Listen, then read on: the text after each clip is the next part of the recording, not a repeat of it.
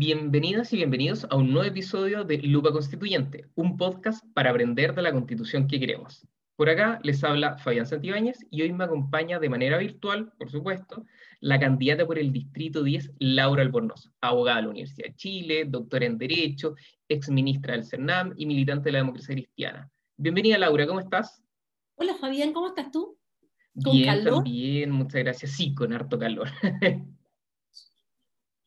Oye, Laura, muchas gracias por estar acá. Yo creo que la primera pregunta que, mm, te quiero hacer es, ¿por, qué, ¿por qué ser constituyente? ¿Por qué, ¿Por qué estar acá? Yo creo que Fabián, tú lo dijiste hace un momento atrás eh, y se relaciona con, con, la presentación quizá. Yo soy profesora de Derecho, soy doctora en Derecho y, y soy académica investigadora en la Facultad de Derecho de la Universidad de Chile, donde me formé. Fui ministra de la Mujer y mm, la verdad que he trabajado toda mi vida con los derechos humanos de las mujeres eh, y con temas particularmente vinculados con la vida política y social. Y en ese orden de ideas, claro, eh, para quien mm, se dedica a estas labores, eh, trabajar en una constituyente no solamente un momento histórico, sino que tiene que ver también con poder contribuir desde los conocimientos que uno tiene en materia de defensa de derechos humanos, pero también en materia de derecho, es de lo que me toca escribir todos los días, Em, este es un proceso además paritario, por primera vez en la historia, entonces el entusiasmo es doble. Me lo pidió efectivamente, yo soy vicepresidenta de la Corporación Miles, que es una organización de la sociedad civil que trabaja por los derechos sexuales y reproductivos. Me lo pidió gente, me lo pidió mi partido y no me había presentado nunca ninguna candidatura. Yo creo que mm, esta oportunidad es espectacular. Y, o sea, disculpa que te interrumpa, ¿esta es tu primera candidatura en la vida? ¿Ni siquiera a la universidad o algo? No, la universidad fui candidata a la fecha. Ah, fui candidata al centro estudiante de la Facultad de Ciencia. En Derecho participé activamente, pero mm, así elección popular, que efectivamente vaya con registro en el CERVEL, inscripción formal, no. Me tocó participar en alguna oportunidad en unas primarias que hicimos con Carolina Toá para ver qué candidato iba de la, de la entonces nueva mayoría a la alcaldía de Santiago, pero eso era voluntario y fue la primera que se hizo estas primarias en el país. Perfecto. y yendo un poquito más al... Tú, tú, tú me nombrabas los derechos, o sea, y todos entendemos que la Constitución tiene tiene derecho, pero ¿cómo, ¿cómo cambiaría esto? ¿Cuál es la idea que estos derechos estén garantizados? ¿Cómo sería esa garantía? Por ahí la, gente contraria dice, bueno, garanticemos derechos, pero siempre sujeto a presupuesto. Eh, entonces, ¿cómo, ¿cómo, se expresaría el tema de los derechos en la Constitución? Mira, yo creo que el gran problema que tiene la Constitución del 80 y que está archi repetido es que el principio de subsidiariedad que es muy propio de los demócratas cristianos y lo hemos defendido en muchos países eh, gobernados por gente cercana a la DC. En la constitución del 80 se aplicó de una manera totalmente distinta. El principio de subsidiariedad en la constitución del 80 señala o afirma que el Estado tiene que tomar palco y mirar desde la, desde la lejanía eh, cualquier actividad económica que pueda ser realizada por un privado. Y en esa lógica em, se consagra la libertad a la educación, la libertad a la salud, la libertad para elegir el trabajo, pero la elección no es igualitaria dependiendo de la cuna donde tú naciste. Entonces, lo que te, lo que te decía, el principio de subsidiariedad tal cual está eh, comprendido en la Constitución del 80 es un principio de subsidiariedad demasiado duro, demasiado... Eh, deja de lado la, la, conexión que debe haber entre, el, entre la iniciativa privada y el, y el, rol del Estado y entrega todo al mundo, al mundo privado. El Estado se obtiene de realizar incluso eh, ejercer un rol de, yo diría como de coordinador de la actividad económica eh, en nuestro país. Y eso, eh, eso además afecta, yo diría que el principio fundamental que uno promete defender, que tiene que ver con la dignidad de las personas. Nosotros está consagrado en la constitución política con ese nombre, después de una reforma de 1999, se habla de las personas son iguales ante la ley en dignidad y derechos, pero no hay dignidad cuando tú no tienes capacidad de elegir y cuando tienes que comprar en el mercado los servicios más básicos en materia de salud, de vivienda, de educación, de trabajo digno y también de seguridad social. Yo siempre digo que no es un árbol de Pascua, sino que son cinco derechos consagrados eh, o establecidos igual que los dedos de una mano, que uno debe efectivamente ser capaz con los recursos que el Estado chileno tiene de garantizar em, eh, su entrega, garantizar el que efectivamente sea esté al acceso de todas las personas, todos los chilenos y chilenas. Yo me imagino que no se puede todo, efectivamente, un tema presupuestario, pero mientras esto no esté consagrado como principio rector en, la Constitución y por el contrario, lo que esté es que todos estos, estos derechos estén privatizados, la verdad que no es posible hablar de que Chile es un país, es un Estado en donde el principio de igualdad tiene vigencia, eso no es correcto. Oye, Laura, recién me decías cinco, cinco derechos con, con los de una mano. ¿Cuáles serían esos cinco derechos? Yo creo que establecer un sistema único de salud, hay varios ejemplos de países en el mundo que tienen un sistema único sin perjuicio que las personas después puedan contratar los seguros privados que les parezca. Yo creo que no es posible que en Chile la gente tenga eh, años de espera. Hoy día conversaba con una señora en San Joaquín que lleva 30 años para que la operen desde que se lo diagnosticaron. cáncer a la garganta. Por distintos malos diagnósticos, lo que sea, personas que esperan años para poder ser atendidos. Nadie vive si no tiene salud, nadie puede trabajar, cuidar, querer a otra persona si no tiene derecho a la salud, y eso está privatizado. Si tú tienes plata, tienes acceso a la salud, si no la tienes, no.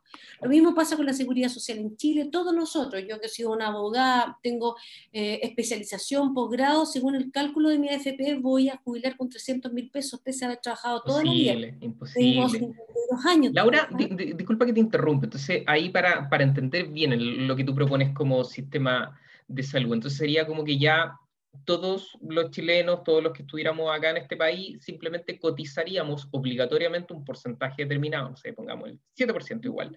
7% da lo mismo que tú seas gerente de una gran empresa, lo que sea, sea independiente, lo que sea, ganes plata o muy poca, lo que sea, tú cotizas ese 7% a un fondo único de salud y ahí, y si tú quieres, eh, seguros complementarios para cubrir y te vaya a una clínica y todo. Mira, el cómo baja la política pública, Fabián, el cómo baja la política ¿Mm? pública es un tema que tiene que ver la política pública. Nosotros estamos redactando una nueva constitución y la nueva constitución tiene que, desde el punto de vista jurídico, consagrar eh, el derecho a la salud que tiene que ser además garantizado un sistema único e igualitario para todos los chilenos.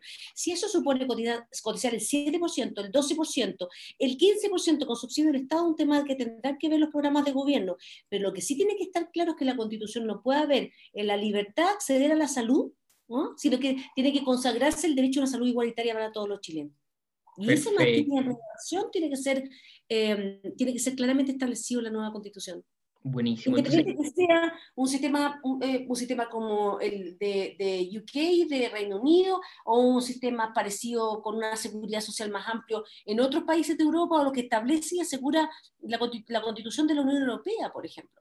Pero lo que tiene que ser, tiene que ser igualitario para todo, porque no puede ser que haya personas que respecto a un mismo problema de salud que tiene que ver con la, la existencia de las personas tengan un abordaje eh, o tengan la oportunidad de solucionarlo en 20 minutos y en una clínica y otros tengan largos años de espera. No, totalmente, totalmente. O sea, todos todo nos hemos visto en eso, eh, tenemos familiares que que han tenido que esperar que y nos parece, yo creo que a cualquier, por lo menos al 90% de los chilenos realmente horrible. Y tú, eh, entonces me hablaba de estos cinco. Tenemos em, una única salud o en el fondo una salud más solidaria. El seguro social, ¿a eso te refieres? Pensiones. Como segundo. El seguro social, mira, a mí me tocó firmar la ley de reforma del sistema de pensiones en el año 2007, conjuntamente con la presidenta Bachelet, quien fue ministra en su primer gobierno, ministra de la Mujer.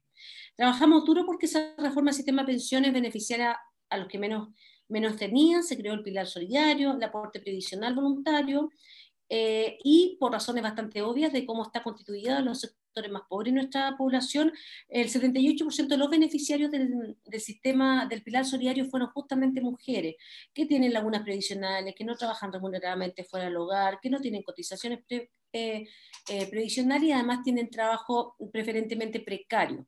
En ese orden de idea, a mí me parece que asegurar una, una pensión digna para todas las personas, ya sea eso, em, yo creo en el término de la AFP, pero de nuevo, es un tema que no tiene que ver con la Constitución. La Constitución tiene que consagrar el derecho o el principio que está por detrás.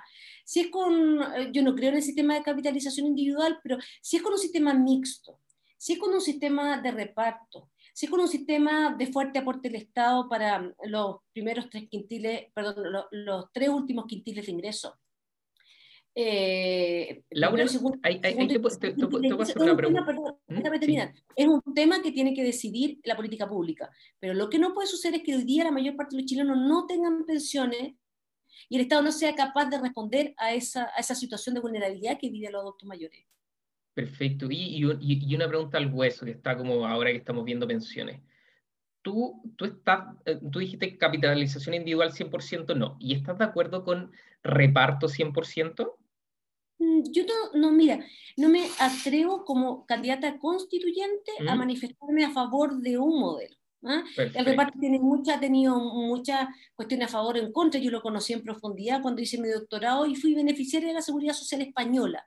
Em, y la verdad es que sí, no, no sé, eso se tiene que definir después. Lo que sí yo creo que tiene que asegurar el Estado es que la seguridad social sea un derecho de las personas. O sea, no puede suceder que hoy día eh, gran parte de las personas cotizan eh, durante toda su vida o no les cotizan los empleadores o no cotizan ellos y al final tienen vías miserables, extensiones de su vida laboral, trabajando en ferias, de colero, adultos mayores, con esta situación de vulnerabilidad. Yo creo que los recursos que tiene el fisco tienen que asegurar algún tipo de mecanismo que suponga el día de mañana aumentar la, la cantidad de años de cotización, posiblemente. Pueden haber personas que puedan tener ahorro, ahorro, cotización individual. A mí por de pronto no me gusta la capitalización individual porque detrás de eso está el lucro, está la ganancia excesiva de las administradoras de fondos de pensiones y particularmente el principio de solidaridad que yo creo que es el que debe primar en un Estado, particularmente cuando tiene que ver con la subsistencia de personas que dejar, terminaron de trabajar, estuvieron toda su vida trabajando y no tienen que comer o cómo pagarse los medicamentos.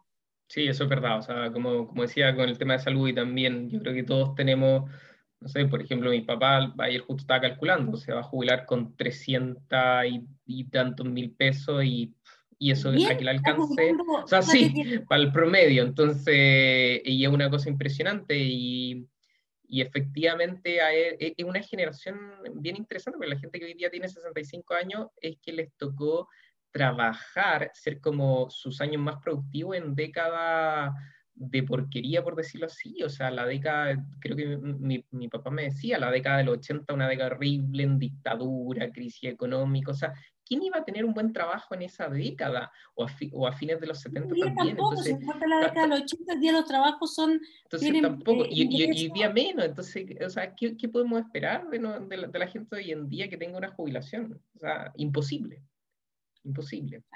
Entonces, bueno, y ya, entonces tenemos eh, salud, eh, seguridad social, ¿y cuáles serían los otros tres?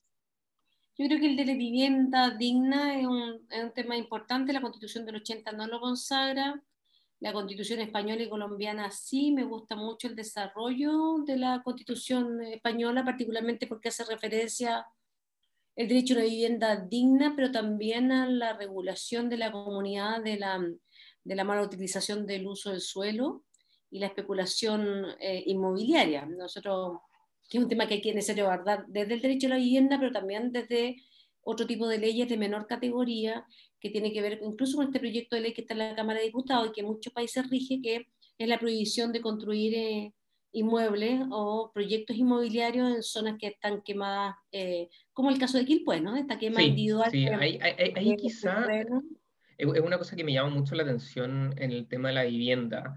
Eh, creo que hoy en día veo gente de clase media, clase media, gente que gana 800 mil pesos al mes y no, le, y no le alcanza para comprarse una vivienda. Es una cosa impresionante como alguien que supone que gana bastante sobre la media, que está más o menos en 500 mil y gana 800 mil, no le alcanza para comprarse una vivienda en Santiago, en la gran urbe de Santiago, sino que tiene que irse casi a demasiado afuera o tiene que arrendar. Y ahora me llama la atención, ya que tú hablas de especulación de la vivienda, em, eh, hoy en día cada vez vemos más, más edificios de departamento enteros, torres dedicadas a arriendo. Entonces pareciera que los grandes capitales prefieren construir una torre entera y, y ni siquiera la vendo, solamente la arriendo. Yo recién estaba en Ñuñoa y hay un plan regulador. Nosotros cuando nos casamos y nos fuimos a vivir y nos compramos un departamento con crédito hipotecario en, Ñuñoa, una de las cosas que nos estimuló en Ñuñoa es que había un plan regulador que limitaba la construcción por sobre cuatro pisos. Buenísimo. Después de eso se aprobó un plano regulador de siete pisos. Y hoy día yo creo que la derecha está preocupada de ganar el municipio porque se va a desatar. Se va a desatar Ñuñoa, como se ha desatado Santiago, Las Condes. Entonces la presión inmobiliaria y el negocio inmobiliario en Chile es brutal. la gente está teniendo viviendas de 22, 23 metros cuadrados con precios que antes se compraba una casa para que viviera una familia. Entonces hay un nivel de, de, de, vulneración y de mercantilización, al igual que la salud. Al igual que hubiera una concentración de la vivienda, porque los edificios son de unos pocos, son, están en manos de unos pocos. Sí, pero no, no, es tanto, no sé de qué manos están los edificios, lo único que sé es que hay especulación inmobiliaria en Chile y hay poco control sobre el uso del, del, del, suelo. Eh, y particularmente lo que tiene que ver con la ordenación territorial, ¿para qué construimos tanto? ¿Qué tipo de, de habitabilidad va, para, va, a haber en esos edificios? ¿Qué tipo de funcionamiento, la lógica de funcionamiento comunitario va a existir? ¿Cómo voy a construir barrios? ¿Para qué fines? ¿Cómo va a ser la seguridad? Aquí no hay planeación, hay solo no, Nada. Nada, no, no, no existe. Oye, y bueno, ¿y, y cuáles serían esta, estos dos últimos derechos que tenemos? A mí me parece que el derecho a un trabajo digno de conformidad al estándar que ha fijado la OIT sería bueno remarcarlo, particularmente lo que no se pudo lograr en la última reforma laboral, que es la negociación por rama, la ah, negociación colectiva. Recuerda tú que la negociación colectiva es un derecho humano y en Chile no está permitida en, determinados ámbitos, particularmente la negociación por rama, con la baja tasa de sindicalización que hay en Chile, la verdad que esto es un veto al ejercicio de la sindicalización de parte de los trabajadores. Sin perjuicio de eso, además, el tema de la, de la precarización del empleo, que afecta mayoritariamente a mujeres, que somos además, después de la pandemia, por sobre todo, la mayor, el mayor porcentaje de desempleo. Recuerda que hoy día el 58,7% de las mujeres se encuentra desempleadas y además desempleada que no puede buscar trabajo porque no tiene con quién cuidar a los hijos debido a que producto de la pandemia se cayó la red de cuidado. Se cerraron los colegios, las trabajadoras de casa particular, por razones obvias, no pueden ir a trabajar, los adultos mayores que a veces ayudaban no pueden porque se tienen que estar cuidando, en fin. Eh, por mencionar solo unos ejemplos, hay múltiples situaciones. Y la última, que tiene que ver eh, con la educación, yo eh, creo en la educación gratuita, yo estudié en la educación pública y eh, fue una excepción que llegara a estudiar en la Universidad de Chile. Eh, y también eh, que, que, lograra, en definitiva, después de entrar a, a, hacer un doctorado, y todo lo hice con beca, crédito, yo creo que, que yo me endeudé, pero no me gustaría que alguien tuviera que pasar que no tiene los recursos, como era mi caso, tenga que pasar lo mismo que pasamos nosotros, la generación del 80, primera generación universitaria, nuestra familia, de endeudamiento. Yo terminé hace, hace 10 años atrás de pagar el crédito fiscal y la beca Presidente de la República pude hacer mi doctorado. Entonces me parece a mí el crédito Corfo, eh, eh, que tuve que pedir para hacer mi magíster. Entonces me parece a mí que eso es injusto, que no lo merece nadie, lo viví yo y no me gustaría que otra persona lo viviera. Perfecto, te entiendo. Yo todavía estoy pagando mi crédito del Fondo Solidario que se llama, o ahora creo que le cambiaron de nombre. Oye, yendo un poquito a algunos temas más puntuales. Con el tema de, de, de la familia, porque sabemos que la Constitución habla de la familia y también del derecho a la vida. Vamos a esos dos temas. ¿Cómo crees que tiene que estar esta, esta concepción de la familia y el derecho a la vida pensando básicamente en el tema del aborto, porque dicen, bueno, que es inconstitucional, entonces, bueno, y ahí está siempre este tema del, del, del aborto y la inconstitucionalidad, y que, que, que, la constitución de Chile actualmente no permitiría el aborto libre. Entonces, ¿cuál es tu posición en eso?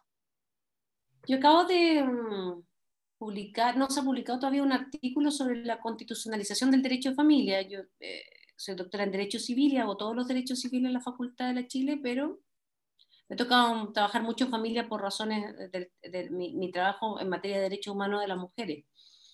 Y yo sí creo y propongo en ese artículo la elevación a rango constitucional de materias vinculadas con la familia, entendiendo que la familia no es monolítica, que no es una sola.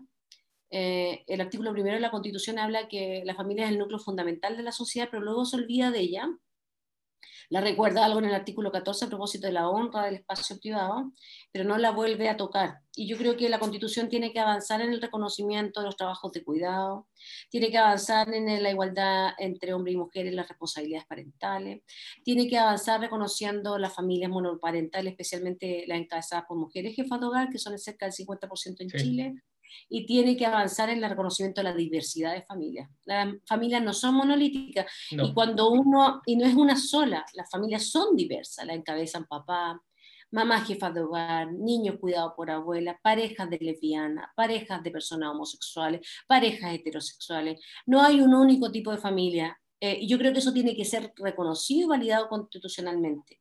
Yo creo en el matrimonio igualitario, porque creo que es inconstitucional no respetar los derechos civiles de todos los ciudadanos, independiente de la creencia. Yo creo en la filiación homo y parental y yo soy una convencida de que los derechos sexuales y reproductivos de las mujeres tienen que ser respetados Constitucionalmente es posible. Yo sí creo que las mujeres tienen derecho a decidir respecto de lo que pasa con su materia, en materia de derechos sexuales y reproductivos, y soy una firme defensora del derecho a la vida. No son dos cosas que estén en contraposición, en absoluto. Yo creo que Chile tiene que debatir como debatimos sobre la ley de interrupción en, embarazo, del embarazo en tres causales, y tiene que debatir sobre eh, la interrupción del embarazo tal como lo hizo Argentina o no, de otra forma, pero es un tema en el cual las mujeres deben participar. ¿ah? Esto es una ley. O sea, resumiendo, la constitución debería en el fondo abrir la posibilidad a que exista el aborto libre por lo menos hasta los tres meses. No he dicho eso, no, yo no he dicho eso. Yo lo que he dicho es que la constitución cuando consagra derechos tiene que respetar los derechos sexuales y reproductivos de hombres y mujeres por igual. no puede ser que en Chile una mujer que no desea tener un hijo sea penalizado, llevada a la cárcel. No puede ser que en Chile, cuando se debate sobre el aborto, los que opinen sean los hombres. No puede ser que en Chile una mujer no tome la decisión sobre su cuerpo como lo hace Alemania, la Alemania de la Angela Merkel, como lo hace la, eh, eh, eh, eh, Inglaterra, como lo hace la mayor parte de los países, me parece aberrante que las mujeres hoy día, porque además, ¿saben lo que pasa? En Chile se realizan 450.000 abortos al año. Y las mujeres pobres lo hacen en condiciones inseguras. Sí, horrible. Me parece a mí que el derecho a la opción de la mujer es un derecho inclaudicable. Las mujeres tienen que decidir ellas respecto a lo que quieren hacer. Entonces, nadie tiene derecho a veto. Y eso no se contrapone con el derecho a la vida. El derecho a la vida está consagrado en el Código Civil, está consagrado a nivel constitucional. La vida al que está por nacer es un derecho, pero no puede pesar la vida, la vida del que está por nacer en contraponerse a los derechos de una vida ya viviendo, como son los derechos de la mujer.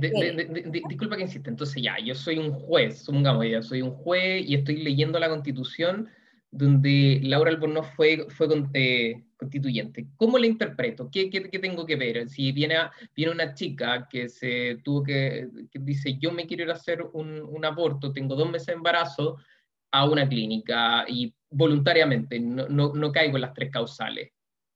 ¿El juez qué dice? No, el juez no, puede. Nada. En Chile tiene que estar legalizada la posibilidad entregada por servicios sociales de que cualquier mujer, porque esta decisión no es así como tú lo planteas, ¿ah? porque no es una chica que dice voy a practicar no, no, una sí, no, sí, no, no, no, no, disculpa la... situaciones de aborto, porque yo tuve un aborto, nadie sabe lo que pasa. Fíjate que cambia hasta el grosor de las uñas de las mujeres que estamos embarazadas. Entonces nadie tiene más derecho a opinar que esa mujer que tiene un embarazo no deseado, solo ella que el papá no, acá en Chile no se paga las pensiones alimenticias, hay una parentalidad totalmente olvidada. La primera y única en decidir es la mujer. Y en ese sentido esto es un derecho. Los hombres toman decisión cuando se hacen vasectomía, si usan condón o no, si tira, o sea, toman todas las decisiones. Las mujeres tomamos decisiones, no. Y más encima, y lo hacemos con día, y más encima, si alguien se practica un aborto, lo llevan a la cárcel. Y eso, no los papás, no los que engendraron los hijos, a la mujer. Y eso me parece que viola nuestros derechos humanos. Y al igual que la Organización de Naciones Unidas, yo creo, yo no mujeres, que es necesario que en Chile exista una ley que establezca la posibilidad de practicarse aborto hasta las 14 semanas. ¿Cómo eso se consagra constitucionalmente? Yo creo que a través del reconocimiento de los derechos sexuales y reproductivos de la mujer. Ya, perfecto, entendí ahora ya eso no me convierte en una abortita. No, no, no, no, yo no creo. Es que, yo, es que ese, rollo lo he debatido mucho al interior de la democracia cristiana, porque aquí hay estereotipos y prejuicios. ¿ah? Hay gente que tiene hijos por fuera, no le reconoce el apellido, y son, se golpean el pecho en, la, en misa todos los domingos, son contra el aborto y tienen hijos no reconocidos. Te podría nombrar larga lista. Uh. mucha gente política, no política, lo mismo, otro que se golpean el pecho y golpean a mujeres, otro que se golpean el pecho y acosan sexualmente. Entonces el doble estándar que hay en Chile es vergonzoso y yo no me voy a hacer cómplice de una cosa así. Entonces me parece que respecto de los derechos sexuales y reproductivos de los hombres, de los niños, de las mujeres, tiene que estar reconocido y respetado por los tribunales de justicia, cuestión que no ha pasado hasta ahora. Luchamos por las tres causales, Tuvimos una interpretación errada del Tribunal Constitucional que es político, que tiene que ser cambiado por una sala especializada en materia constitucional de la Corte Suprema para no tener este supraórgano que es de carácter político. Pero tenemos que hablar desde mi punto de vista con seriedad de temas que tienen que ver con los seres humanos, con el respeto a los derechos de ellos y que hoy día tenemos un doble discurso para hablar. Perfecto, el, doble estándar de Chile es totalmente conocido e histórico. O sea, esto de que antes yo cuando era niño me acuerdo que todavía existía la nulidad. O sea, ¿qué es eso? O sea, no separarse, entonces ya está la nulidad. O bueno. En Chile existían los niños guachos, Fabián. La gente tenía hijos por fuera y el debate, en el debate en Parlamento se llenaban la boca y después se divorciaban. Cuando se tramitó la ley de la, del cambio del nombre, los, del nombre, del apellido de los hijos, los diputados decían cosas en el Parlamento y tenían un amante. Mira, acá hay un doble estándar que yo no encuentro intolerable. Y por lo menos en mi vida, mis 52 años, siempre he luchado por ser consecuente entre mis principios cristianos y lo que corresponde en el respeto a los derechos humanos del otro. Yo no creo que no hay ningún derecho a prohibirle que otras personas sean felices y no hay derecho para, eh, en definitiva, tener este doble estándar. Las mujeres con plata en Chile se practican aborto en las clínicas privadas la apendicitis. Y las mujeres pobres con riesgo y además van a la cárcel. Exacto. Eso, es, bueno, vimos una ministra cayó por eso, por haber dicho eso contra las sagradas clínicas privadas. Eh, bueno, antes de avanzar al siguiente tema, aplaudo totalmente tu entusiasmo. Creo que eso es lo que la, la gente quiere ver en cualquier candidato o candidata constituyente. Eso es un hecho. Nombraba el Tribunal Constitucional. Me voy a ese punto. ¿Qué, ¿Qué, crees que hay que cambiar? Ya, vemos que la práctica actúa como una tercera cámara, beta, ¿Qué, tendríamos que hacer con el Tribunal Constitucional? ¿Cómo deberíamos cambiar lo que hay que hacer? El Tribunal Constitucional que tiene que ver con la parte orgánica de la Constitución, estábamos hablando hace un momento atrás de la parte dogmática, podríamos hablar mucho más de otros temas, yo creo que hay que consagrar la libertad de expresión, recién hablaba con un grupo de periodistas, la libertad de comunicación, el derecho a la información, que son derechos humanos también que tienen la mayor parte de la población y que día se encuentran monopolizados por los grandes grupos económicos. Eh, yo creo hablar del derecho de agua, que es particularmente el tema que más me apasiona y que tiene que ver ahí vamos al derecho de agua. Esa parte dogmática por un lado y el otro tiene que ver con la parte orgánica. Em, yo creo que el Tribunal Constitucional, todo el mundo está claro que, que no cumple su función, que está mal integrado, que no a, a, la evolución jurídica del país como si lo hacen en otros países. En muchos países existe el Tribunal Constitucional. La idea que tuvo atrás Eduardo Frei Montalva cuando lo creó era correcta. Yo lo comparto, el control de el aporte, el análisis eh, jurisdiccional sobre eh, materias propias de, ley o de... Son, está es correcto, pero me parece a mí que la superestructura del Tribunal Constitucional quizá hay que cambiar el cómo se conforma.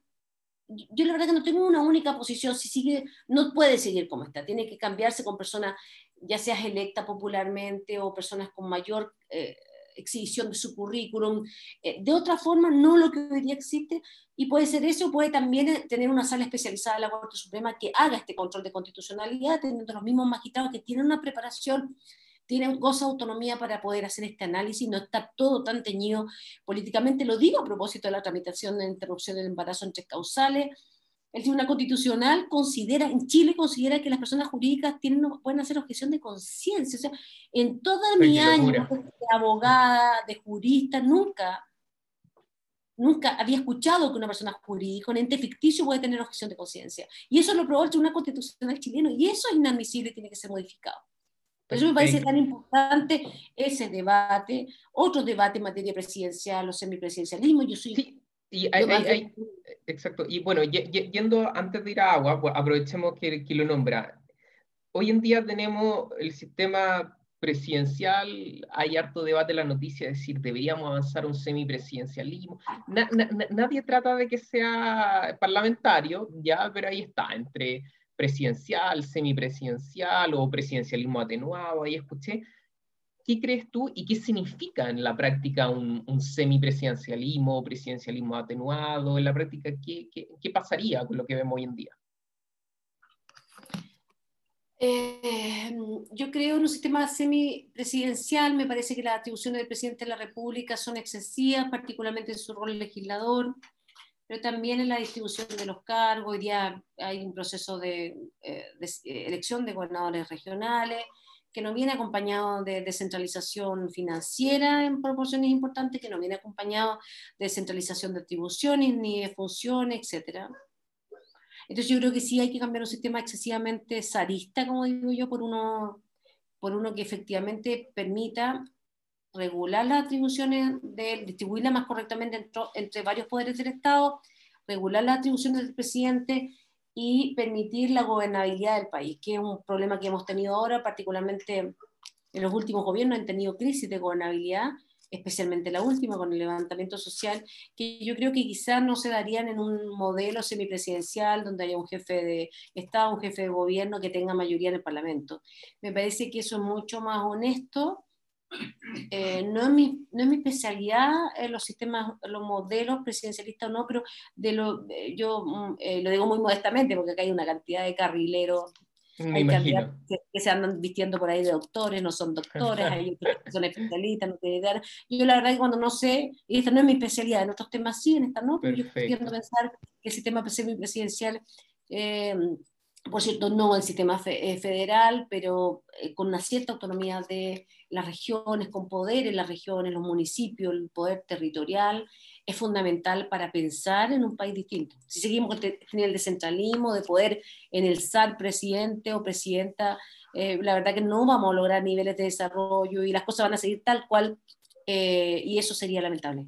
Perfecto, entonces, ya, que tu postura ir a un semipresidencialismo, pero obviamente está ahí, veo que también te, he visto, y esto es como una conclusión, también dispuesta a conversar con el resto de los constituyentes, o tú eres como de, acá hay una línea y esta línea hasta, hasta la muerte, o hay cosas que tú dices, creo, yo la puedo zanjar y Yo no creo en las constituciones sectarias, uh, si hay algo que siempre he valorado del partido donde milito es que tiene la capacidad de dialogar y conversar, eh, lo hice cuando fui ministra, fui ministra de todas las mujeres de Chile y trabajé con, eh, y trabajé con todos los sectores cuando intenté aprobar la, la ley de cuotas, la igualdad salarial, la de femicidio, la de la, las leyes de la reforma previsional, etcétera, por mencionar algunas, la de Chile crece contigo. Tengo una alta capacidad de diálogo, soy muy vehemente, eh, eso no es una, parte de la cultura del, de la democracia cristiana, donde las mujeres solo hablaban de familia y se quedaban calladas. la verdad que yo soy un estilo distinto y hoy día hay muchas mujeres distintas en la democracia cristiana. Me parece, me parece.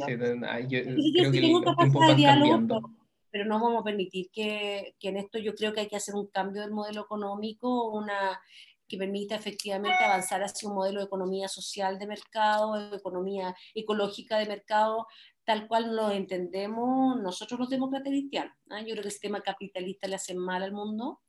Eh... Disculpa, yendo, yendo, a ese punto, voy a, al tema de la propiedad privada. he leído por ahí que muchas veces se dice, bueno, que, que, que debería no sé, quizá grupos más extremos obviamente dicen no, que no exista propiedad privada, o grupos más extremos a la derecha no, la, la propiedad privada tiene que, es lo más importante que tiene que haber. Y hay otra gente que dice, no, tiene que haber una propiedad privada con finalidad social, con fin social. Y de hecho, la constitución lo leía yo mismo, que la de Alemania lo tiene y nombra ahí que, tiene que haber un fin social o, no, o un bien común en la propiedad, más que nada. ¿Tú crees, tú, tú crees en el fondo en esto que hay que cambiar esto de la propiedad privada y también cómo se expresaría esta como palabra de buenas intenciones que se dice con la propiedad privada, pero bueno, pero eso en qué se manifiesta? Yo creo, yo, mira, esto es casi una herejía hablarlo con una civilista. ¿ah? Yo soy doctora en Derecho Privado. Eh, yo creo la propiedad privada, pero creo que la propiedad privada está al servicio de los intereses de la comunidad. Por eso se habla de la función social de la propiedad. No es posible que la propiedad privada, por ejemplo, el día de quienes tienen derecho de agua, impidan que las personas de muchas regiones del país no tengan que tomar, que les repartan agua una vez a la semana en camiones aljibes. Para eso, entonces la propiedad tiene que estar a disposición de la comunidad y hay que expropiar los derechos. Expropiando con, eh, indemnización. Con, con, indemnización, que es la lógica. Recuerda tú que eh, el régimen dictatorial dejó instalado un modelo de indemnización eh, que se hace de inmediato y para siempre, distinto a lo que hizo Frei Montalva con la reforma agraria, que establecía una gradualidad en el pago de la indemnización. Eso fue muy eh, reclamado y hasta el día de hoy cobrado por la derecha, eh, y esto se cambió en la dictadura, es necesario remirar qué pasa con el derecho de agua. Yo creo que merece absolutamente el poder. hay quienes, el profesor Corral Talciani, por ejemplo, cree, que no hay causa justa. Él no es un hombre, eh, es un hombre más bien conservador, pero él cree que no hay causa justa para, para hacer expropiaciones, que debían ser restituidos esos derechos porque es un bien nacional de uso público.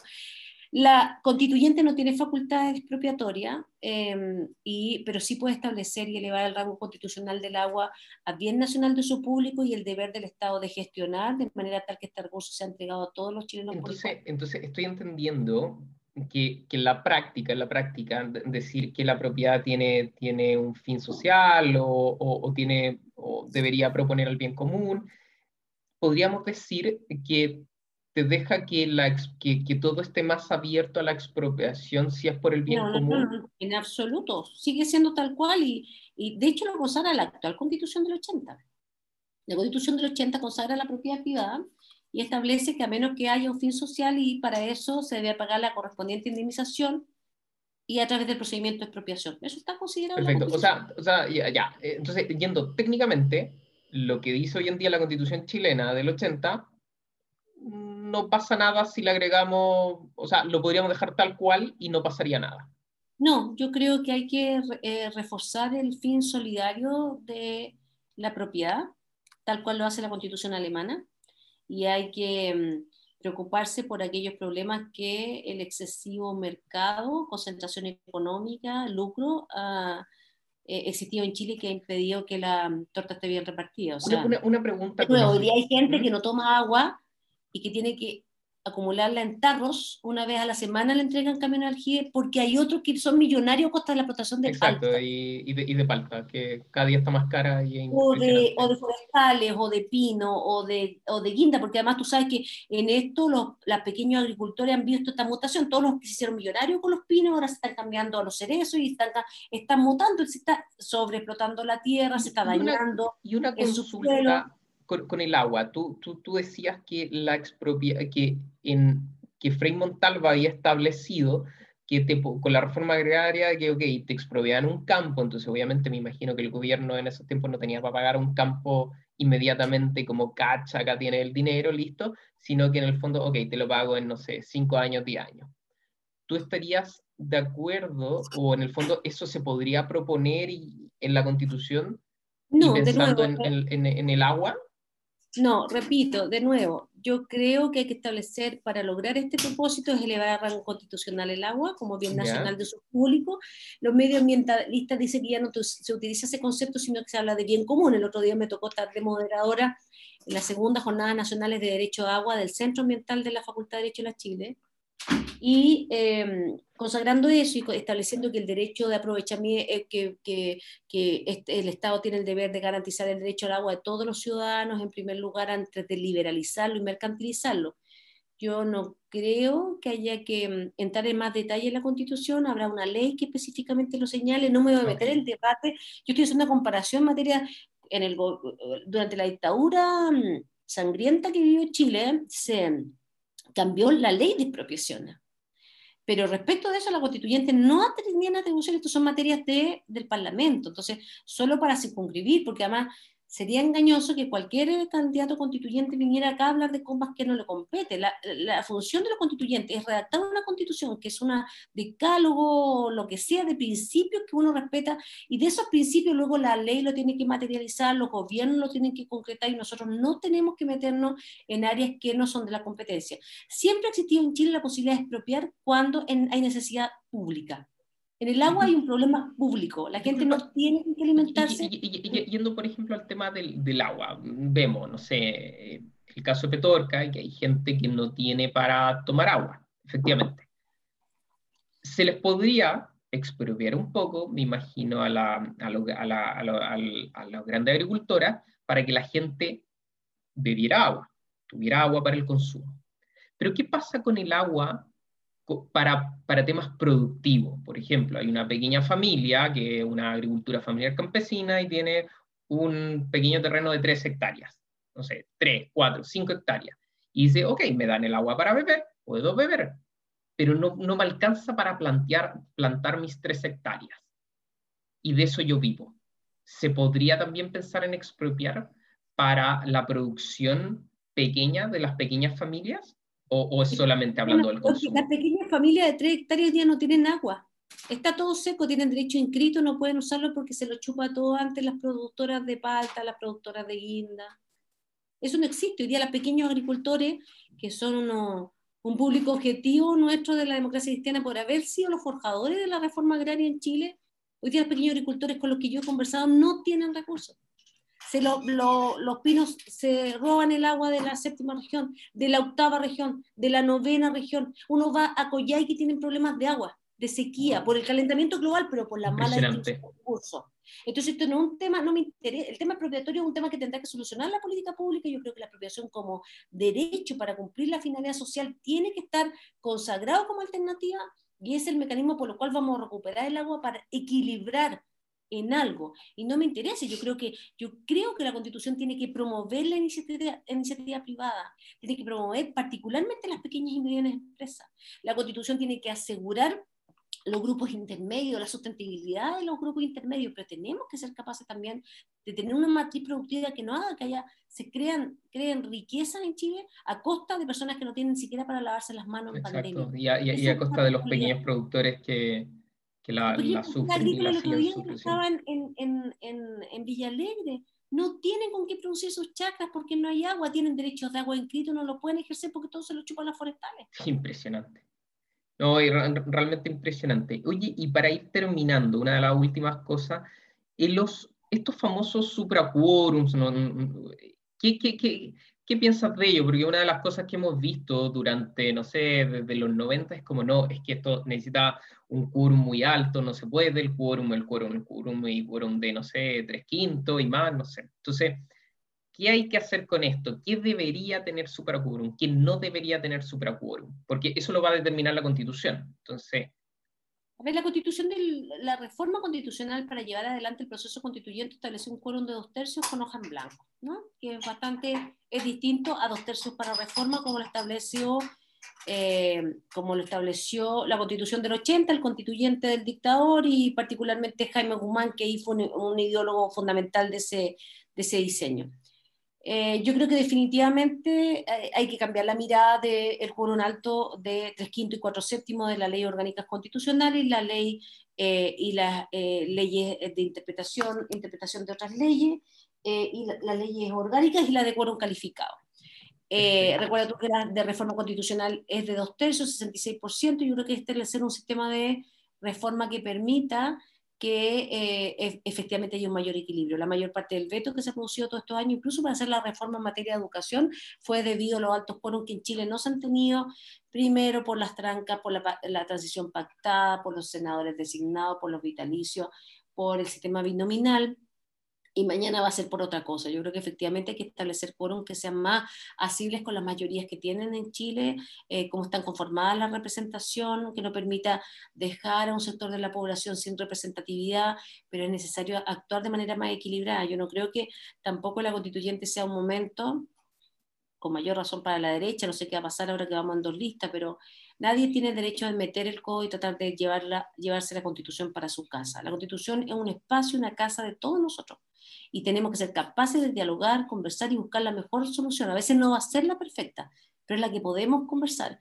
Y yo creo que eso mm, es fundamental tener ese espíritu si uno piensa en hacer una, o intentar hacer una contribución en, en todo el proceso que viene a futuro.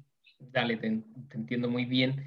Oye, me quedan dos preguntas. La primera es, es como, ok, entendiendo que la oposición o la gente de la, del centro hacia la izquierda son varias listas, son muchos candidatos, la derecha fue unida y todo. Entonces, pareciera que más que tu competencia no es tanto la derecha, claramente, sino que está en tu misma lista, en las otras listas.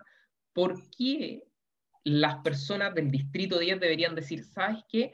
Laura Albornoz es la persona y no debería ser otra, no, no, no, no, no digo que en el fondo vamos a hablar mal de otros candidatos, para nada, sino que, cuáles son en el fondo esas fortalezas que tú dices, yo, yo tengo más fortalezas que el resto de las candidatas o candidatos que te, hacen única, porque posiblemente las ideas van a andar más o menos parecidas, quizás dentro de la lista, tu lista, pero, pero, pero ¿qué te hace diferente?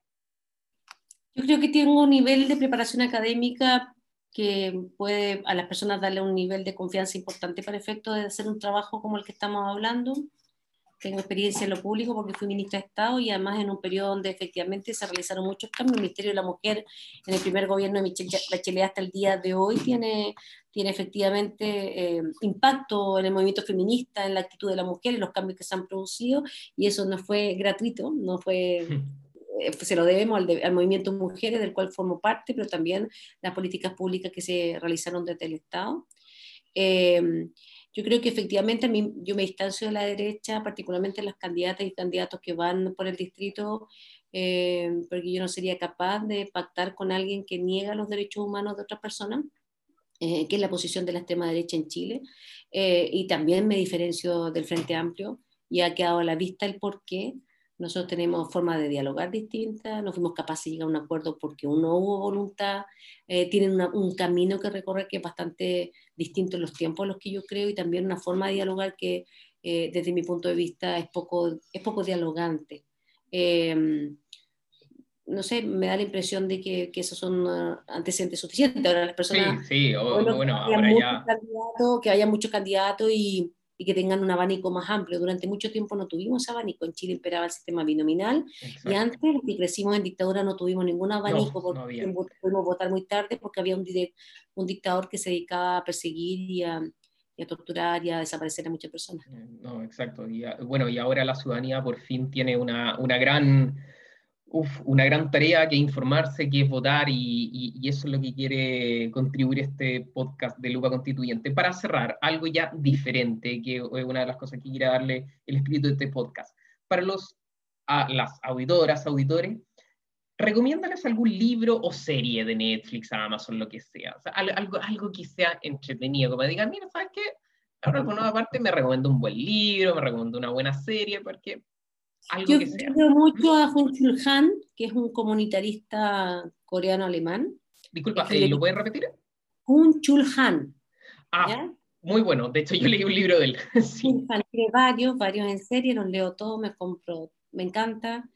Habla de la visión ideal de sociedad que, en la que yo creo. Yo soy social cristiana, soy comunitarista y es el modelo que yo he defendido en el que he creído desde los 14 años, tengo 52, así que saca la cuenta. Me gusta mucho porque es freno, es denso, es hace entender a la, de la sociedad al consumo, del hedonismo, de tantas cosas en las cuales eh, yo siento que efectivamente mm, se ha, se ha, sustentado y particularmente lo ha propiciado el modelo capitalista y todos los modelos de depredadores del medio ambiente, en fin.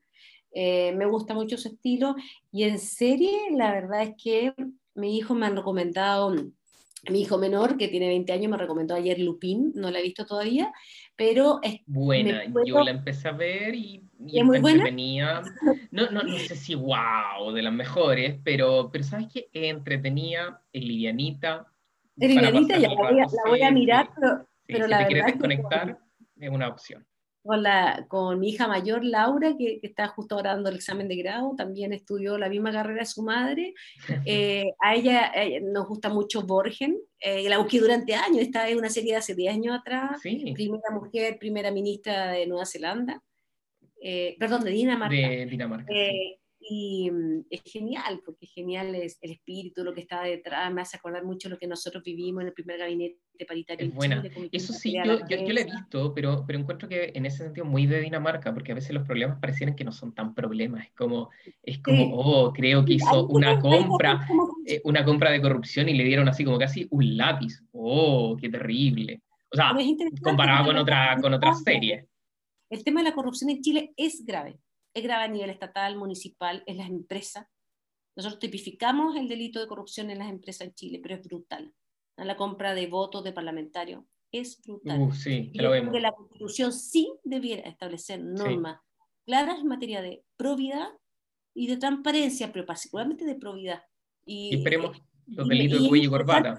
En, en ese sentido, digamos, me gusta mucho, me gusta la dinámica, el sistema, el sistema eh, con un primer ministro y un jefe, bueno, en este caso es una monarquía, pero, pero bueno, en general es muy interesante porque muestra el liderazgo de las mujeres. Yo la sí, sí, sí, está, está, Está bien buenísimo, cliché. Oye, Laura, muchas gracias por haber estado con nosotros en Lupa Constituyente. Te lo agradecemos. No sé si quieres decir una última palabra de despedida, para, sobre todo para la gente que nos está informen, que participen y que se cuide mucho. La pandemia nos asusta a todos. Todos tenemos papás que no queremos que se contagien los niños. Mi marido que es enfermo crítico. Entonces, yo diría que hay que ponerle mucho color, tratar de estar más unidos. Eh, la pandemia igual nos ha permitido hacernos más humanos, recuperar un poco de nuestras cualidades humanas y dejar este mundo consumista eh, eh, de lado. Entonces yo creo que es una buena oportunidad para repensar en las cosas que son importantes y las que no. Y ojalá que voten el 11 de abril eh, por el Distrito 10, la comuna de Macul, San Joaquín y La Granja, Santiago, Providencia y Ñuñoa. Aquí una persona dispuesta para trabajar esos nueve meses, si es que la gente así lo decide. Y si no, tranquilo, yo trabajo en la universidad y voy a estar desde ahí colaborando. Perfecto. Muchas gracias, Laura, y muchas gracias a nuestros auditores, auditoras, a todos. Un gran abrazo.